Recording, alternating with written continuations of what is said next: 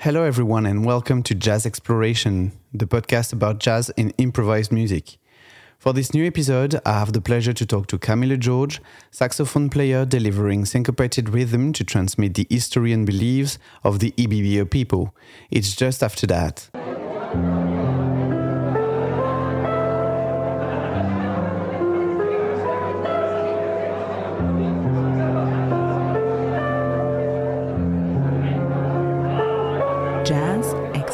Exploration.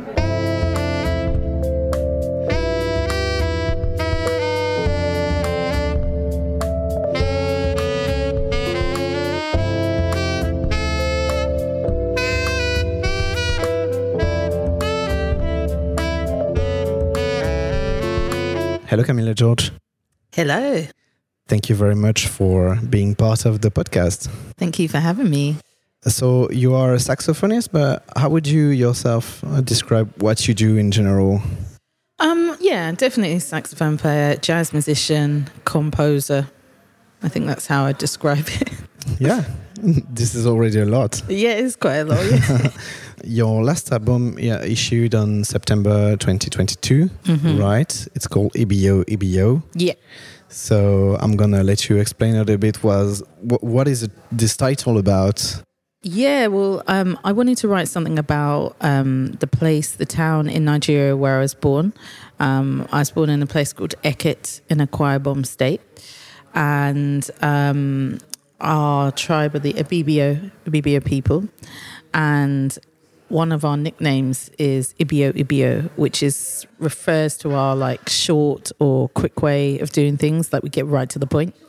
And so I thought, yeah, that's what I'm going to call the album because the whole album is just dedicated to our creation myths and the importance of the Ibibio tribe, our beliefs, etc.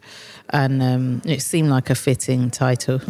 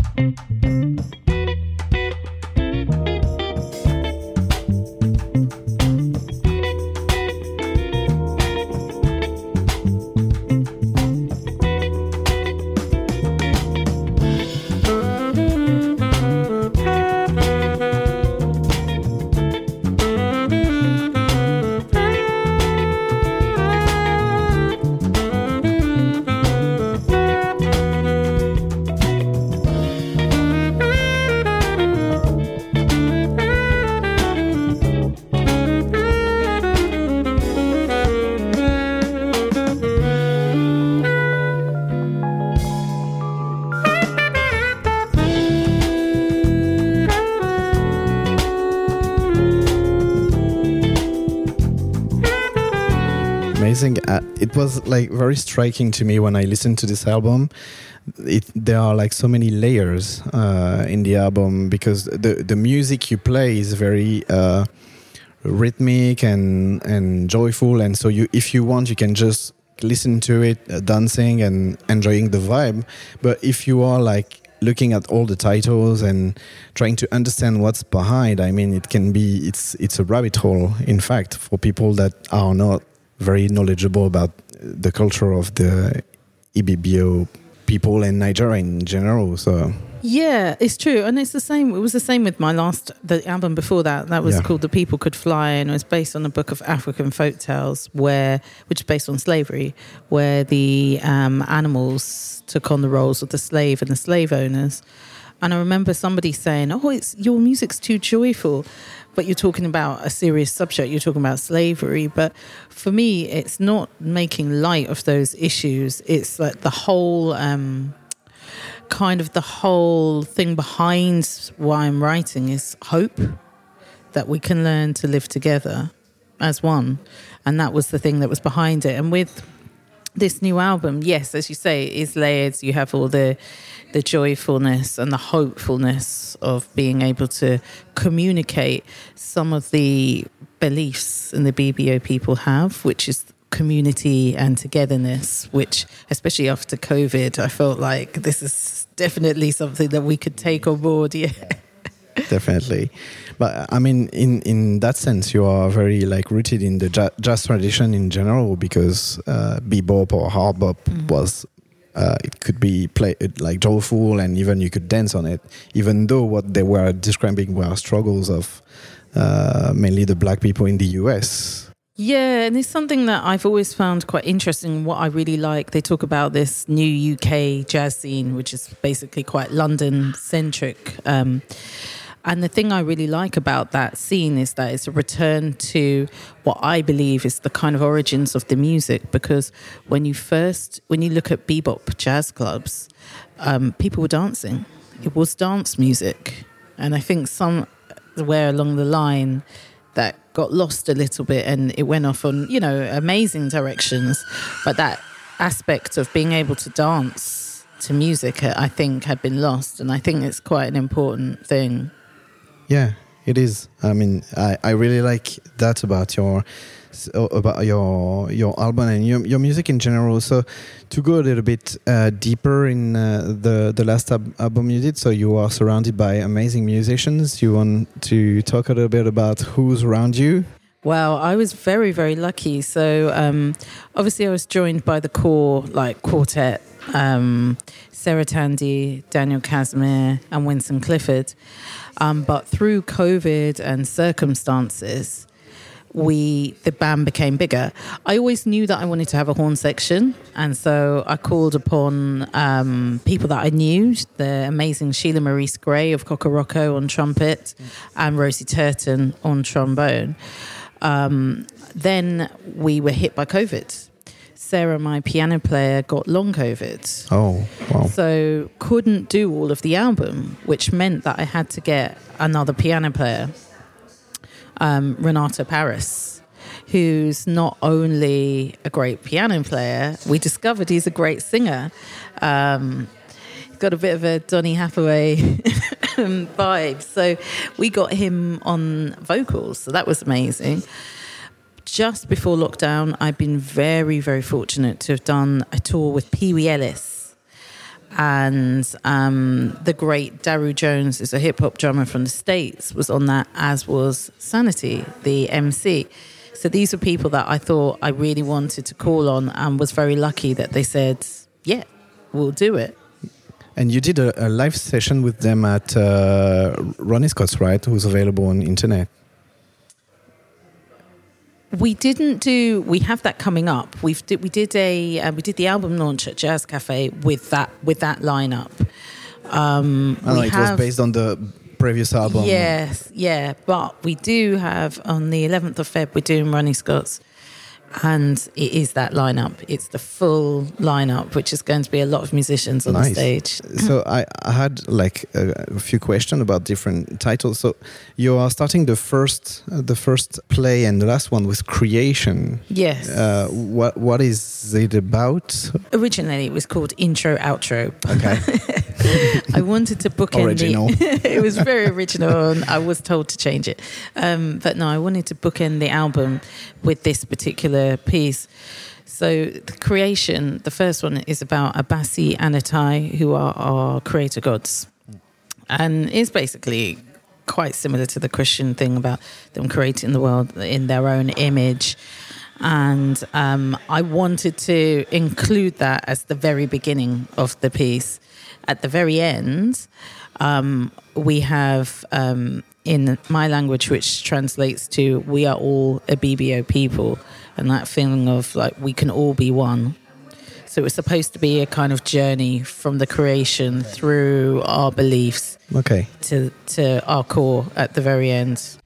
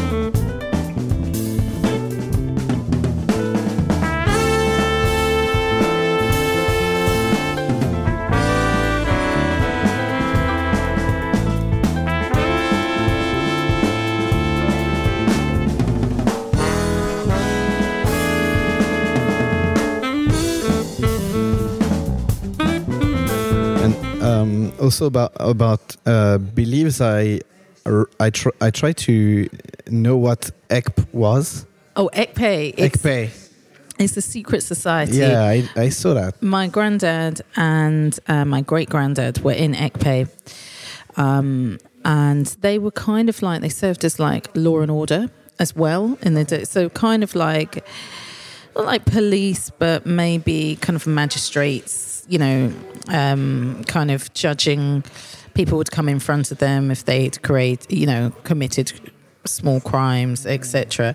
So they were quite important, but the function of the society has become was very secret. Um, it's quite interesting. I later discovered that there is a connection between Ekpe um, from my tribe and Cuba, because Cuba is one of the many, very few places which kept the some of the old African religions. Because obviously, with slavery and colonization and the advance of missionaries, a lot of these religions were lost. And so Ekpe is a secret society, but it's kind of a religious society. Okay. And many other things. Yeah, around. many other things. Okay. But yeah, so it's, it's quite an interesting one. Ah, that's very interesting. The point you made about uh, Cuba and and uh, all mainly all the islands and some countries on the American continent, where of course a lot of traditions from uh, Africa have been preserved in a way uh, af- during slavery and afterwards. Uh, uh, is it why uh, in the in the tune uh, Abasi Isang Isang Isang Yeah. yeah.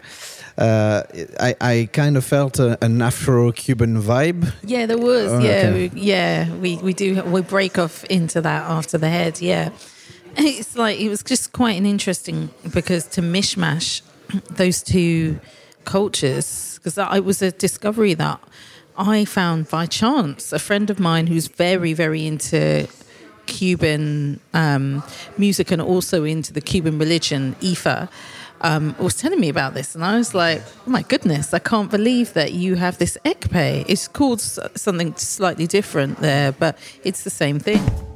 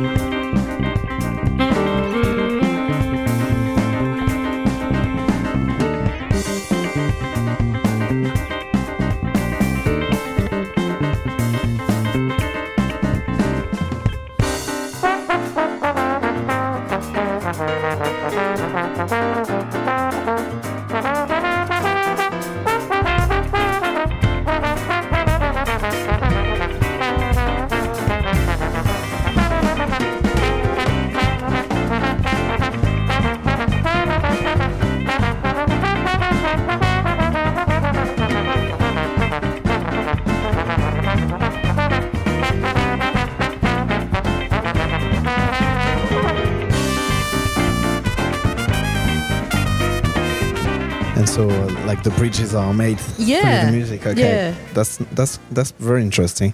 That's why I said there are like so many layers because I was all around and trying to to get a little bit more, and it was like, oh wow, that's that's a lot. I mean, you could go for for hours and hours in that. Yeah. What I wanted to to speak about is going a little bit back in your journey with your uh, first album, uh, Isang. Mm-hmm. Uh, I really um, laughed about something when I saw uh, one um, tune called Mami Wata Yeah. because uh, my wife actually is from uh, Cameroonese and Congolese descent. Oh, okay. And so she was talking a lot about that, and so I was reading that. I was like, "What? That's funny." So Mami Wata, yeah, she's. It seems that she's very scary. This one, She, yeah, she is. I mean, it's kind of, yeah, she's at certain times of the year takes human sacrifices, etc. And so it's not, it's not exactly it. it's not like Ariel, the mermaid. but I've been obsessed with with Mami Wata since uh, I was quite young because my my mum in particular used to talk about it, and I was just like, oh, you know, um, really, really obsessed with it. So yeah, I wrote two tunes. Two, two, Two tunes for Mami Wata. One is just Mami Wata. One is Mami Wata slash Usoro, which means party. um, and it's like a celebration after she's come and done her her annual human sacrifices. Oh, okay. Very nice one. Definitely. Okay. You are saying that uh, your music is a blend of uh, Afrofuturism, hip hop, and jazz. Yes, so uh, this is the description you have. Uh, yeah, uh, it's hard. To, it's always hard to describe your music, isn't it? I it always is. find it hard. But yeah, I think so. I mean, I know some people don't like the term Afrofuturism now. So Yeah, this is where I wanted to go. Not because it's not liked or what is what. What do you put behind? Uh, what do you mean? Yeah, Behind Afrofuturism. I think for me, it's like what I actually mean is that it's a study of my African roots, informed by the more, I guess, more modern stuff, modern influences. So, you know, the hip hop influences, the jazz influences, which obviously have come after the Afro Afro beats. Yeah. Yeah. a lot of uh, uh, the especially in London, a lot of the artists we were talking about, they mainly all refer to Fela Kuti as a as a reference. Yeah, yeah. Uh, I mean, Fela is like, I mean, you can't not yeah, hear that. But I liked um, King Sunny Ade as well. I remember that was one of the first kind of African uh, first gigs show like showcasing African music that I'd ever been to, and it was like London Jazz Festival. I went with my mum, and it was just great. We we just loved it. Yeah. If uh, like talking about Afrofuturism, do you know the work of uh, um, Pierre Christophe Gam? Do you know this artist? Actually, I'm not very objective about him because he's my brother-in-law, but he's Oh. he's quite he's, he's quite actually he's quite famous in his in his craft and he's really uh, o- uh, oriented. So he's not using Afrofuturism uh, Mm. term. He's uh, talking more or less about uh, African cultural renaissance or uh, Mm. terms uh, like that. So this is why I wanted to to talk about it. Yeah, that probably, I would reckon that's probably more of a sensible term. Renaissance. Because I think that's what it is, isn't it? Really, that's what's going on with the way people are approaching. Yeah. Uh, Well, at least more people are aware. I don't know. Is is it a renaissance or is it just that we know more about it now? Probably we know more about it now because I don't think this is the thing, isn't it? It's like what we were talking about before with Tomorrow's Warriors. I don't think anyone was interested before. You know, when I did my album, it was just about acceptable to do something that was drawing on influences that were African. You know, nobody was doing that. They were just doing, this is my jazz tune that I've written over this standard and Mm. and or my original tune that I've written in 15-8 or you know, it was that kind of thing Okay. nobody was doing if they were referencing stuff it wasn't african Okay. so i think we are more aware of it now Yeah. as a result of this movement i guess And, and in music, and I, we were talking about Nigeria. Obviously, Nigerian music now it's like something global. Like it's become global yeah yes, you know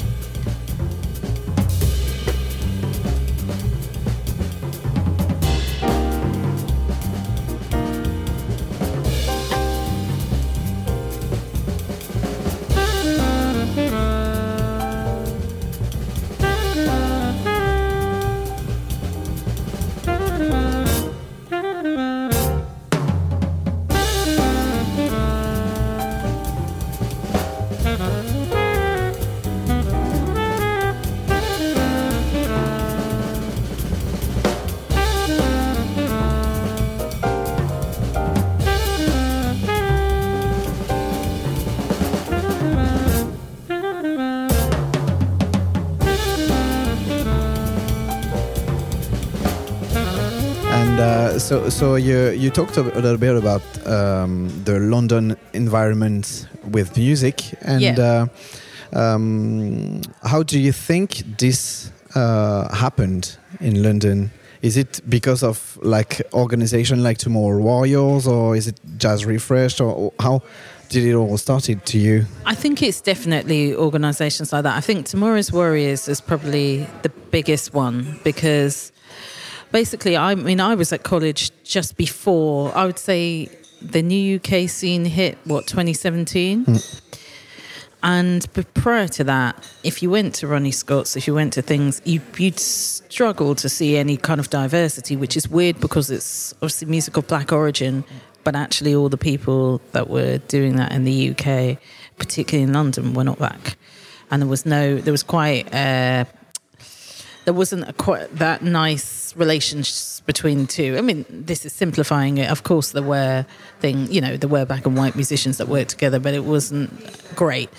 And the thing with Tomorrow's Warriors was it came out of the Jazz Warriors, which was in the 80s, with um, musicians such as Steve Williamson, Courtney Pine, and then Gary Crosby, who founded Tomorrow's Warriors with his partner Janine Irons.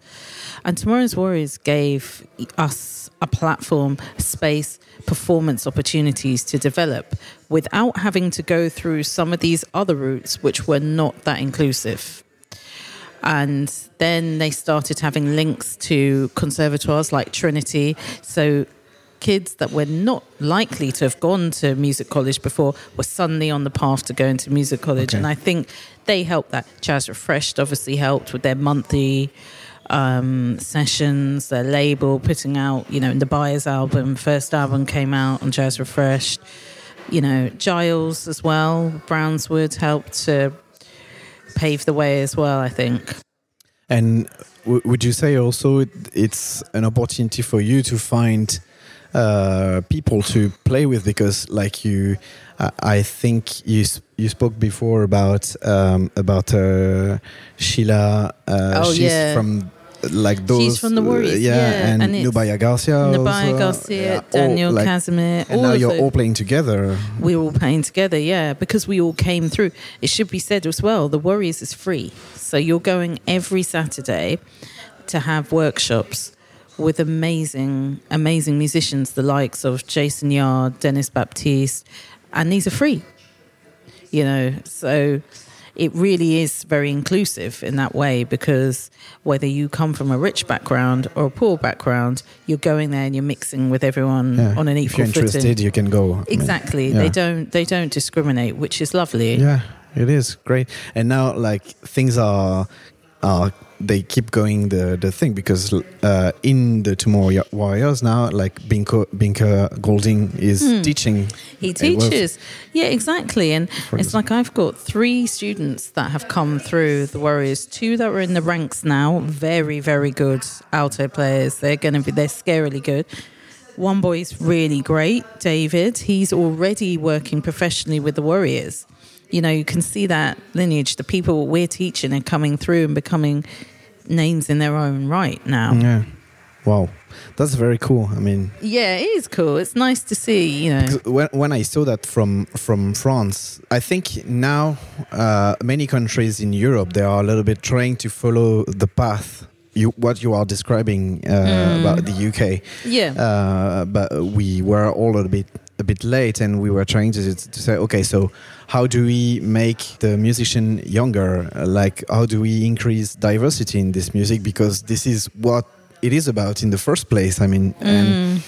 and so everyone was looking at the UK. I feel at this very moment, and now in Belgium, in France, I think we are getting there, but it takes time actually, It and takes time and dedication. dedication. Yeah. You know, and I think for a long time, Tomorrow's Warriors weren't getting the funding that they needed, you know, so they were, this was a labor of love, you know, out their own pocket. They're Mm. paying for these people to teach us and for us to, you know, it, yeah, I think it's been going for over, th- we did the 30th anniversary not that long ago. I mean, that's Wow. amazing. Cool. Yeah.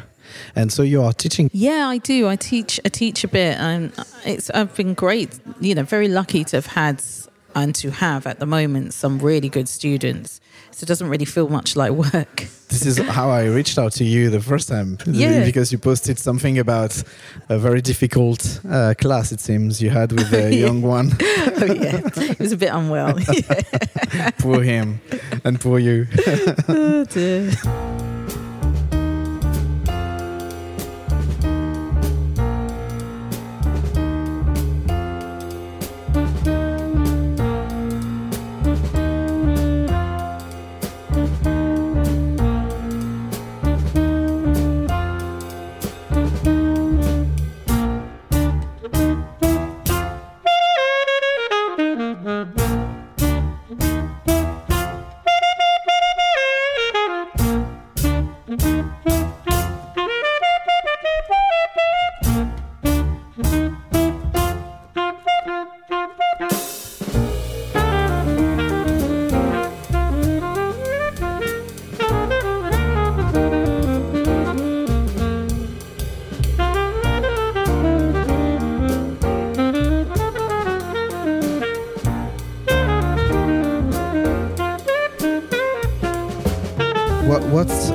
The next steps for you for 2023 now in terms of live music, but maybe in terms of uh, albums or Yeah, I would like to go. I think I'd like to do some field recordings in Nigeria. That's something that I would like to do.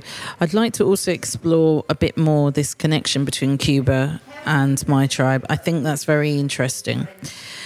Um, I, in terms of live performances, it's an exciting year actually. We've got a few things. I'm going to South by Southwest, which I'm very excited about.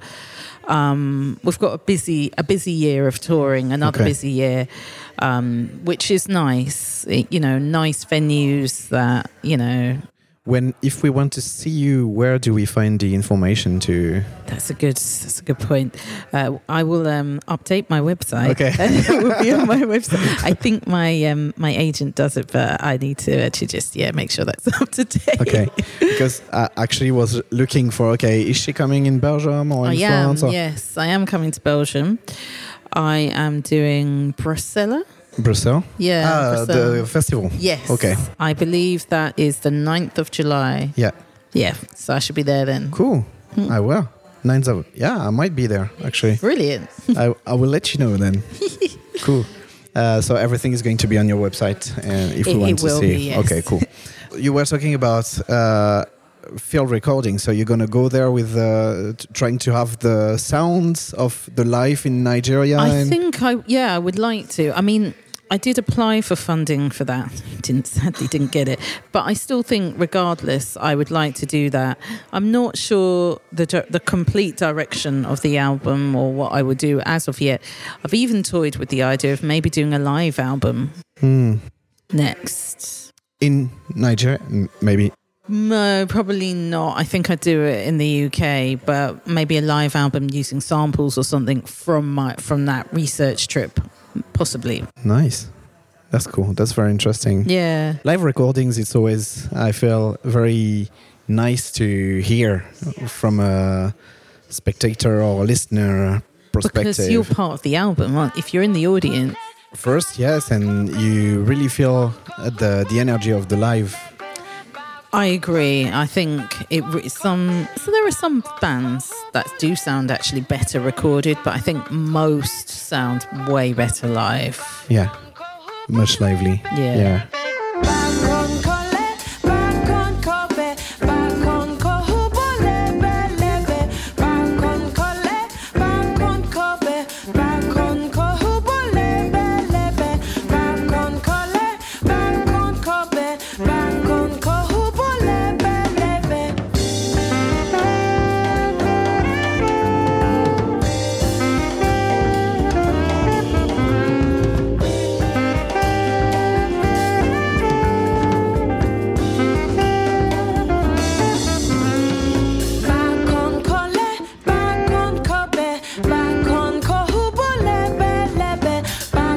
Were talking about your references, but uh, who would you uh, recommend also? What are you listening at the moment, for example? Well, I've always got. I'm always listening to Kenny Garrett, and Kenny Garrett is my one of. I think he is my biggest influence as a saxophone player because he's amazing. Alto He's- saxophone He's an alto player as well. And also as a composer, what I've always loved about Kenny's composing is that he'll play something like, let's say from songbook, sing a song or song. It sounds like a nursery rhyme. It's somebody that doesn't know jazz would listen to that and probably be able to hum along. But when you try and play it as a musician, harmonically, it's not that easy.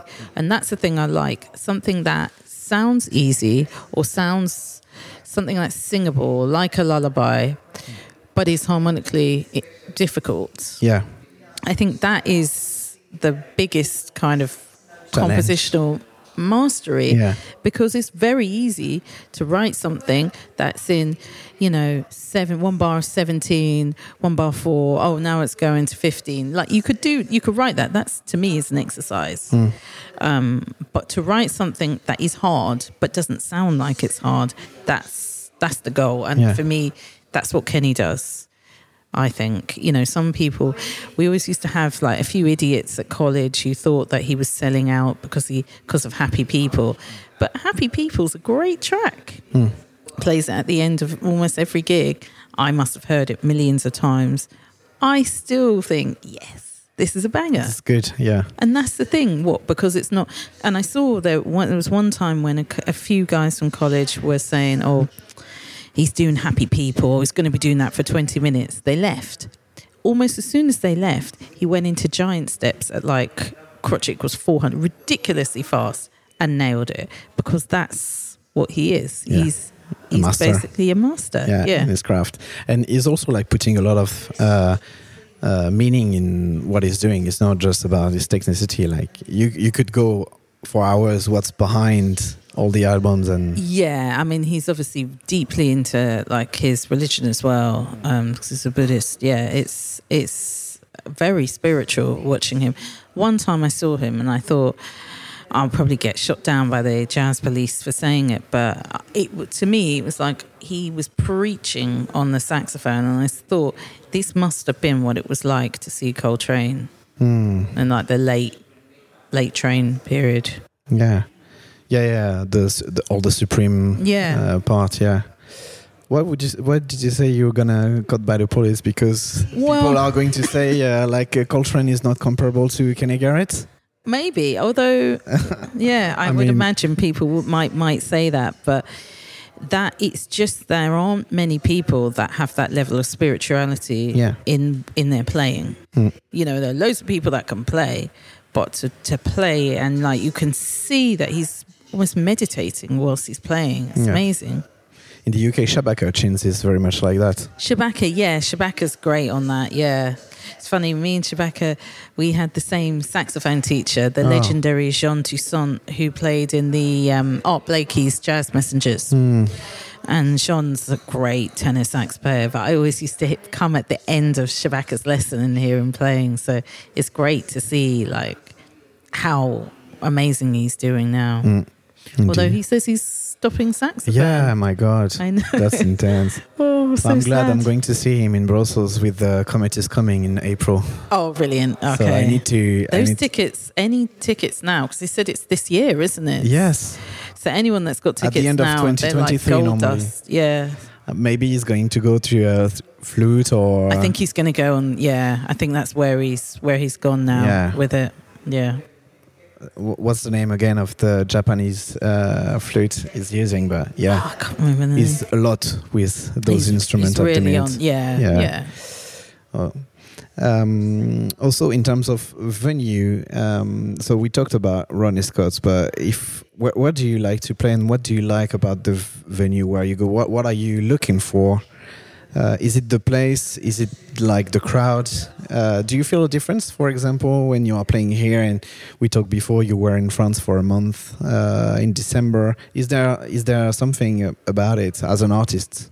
I do think I, I, I do think the French audiences are different, but I can't really put my finger on as to why. Hmm. But um, for me, obviously, you want a responsive audience um, and people that are there. You know, they don't have to love jazz or whatever, but they, you know, somebody that's there to receive the music and the joy that we're get, hopefully imparting on stage. In terms of a venue, I mean, I do like Ronnie's. I like venues. It sounds very, uh, very typical musician, but I like venues where we're treated well because Ah, yeah. it makes such a big difference. And I think sometimes people forget that when they're doing festivals and stuff. You know, just giving someone a little token to go and get a dry hamburger it's like mm, you know it's nice when people have really thought they look after you we did a, the gig that we did last night at the Ropetackle they were just so lovely you know the organizers going out of their way to make us feel comfortable as a result when you step on stage you feel like there's nothing to worry about you're You not give everything. yeah, and you're not annoyed because you're a bit hungry or whatever. Ah, you're just yeah. like, oh, this is great. So I think those kinds of places. I've always preferred slightly smaller stages. I don't like massive stages. I remember when we did the Barbican, and that was just huge. And that was when Femi was still in the band, and it felt like he was like three miles away on the other side, and Ah, Sarah was over there, and Dan was there, and it was like, how do we play together? You know, yeah. it was hard. Um, I like to be. I guess I really like a jazz stage. Really, at the end of the day, And as an improvised music, you need a, there is a lot of communication in between you, so you need to be close enough to uh, see all the small. exactly. And I was having this conversation with my agent yesterday, and we're talking about the difference for the audience. If you, as a band, are quite close together, and people can see that you're communicating and passing on joy. I think the that makes the audience Yeah. enjoy it more. If you're really separate, but you're all killing and you're just going through it, it they'll enjoy it to some extent, but they they're not getting that community feel Yeah. um, that you get when you are a bit closer together in terms of the stage. Mm.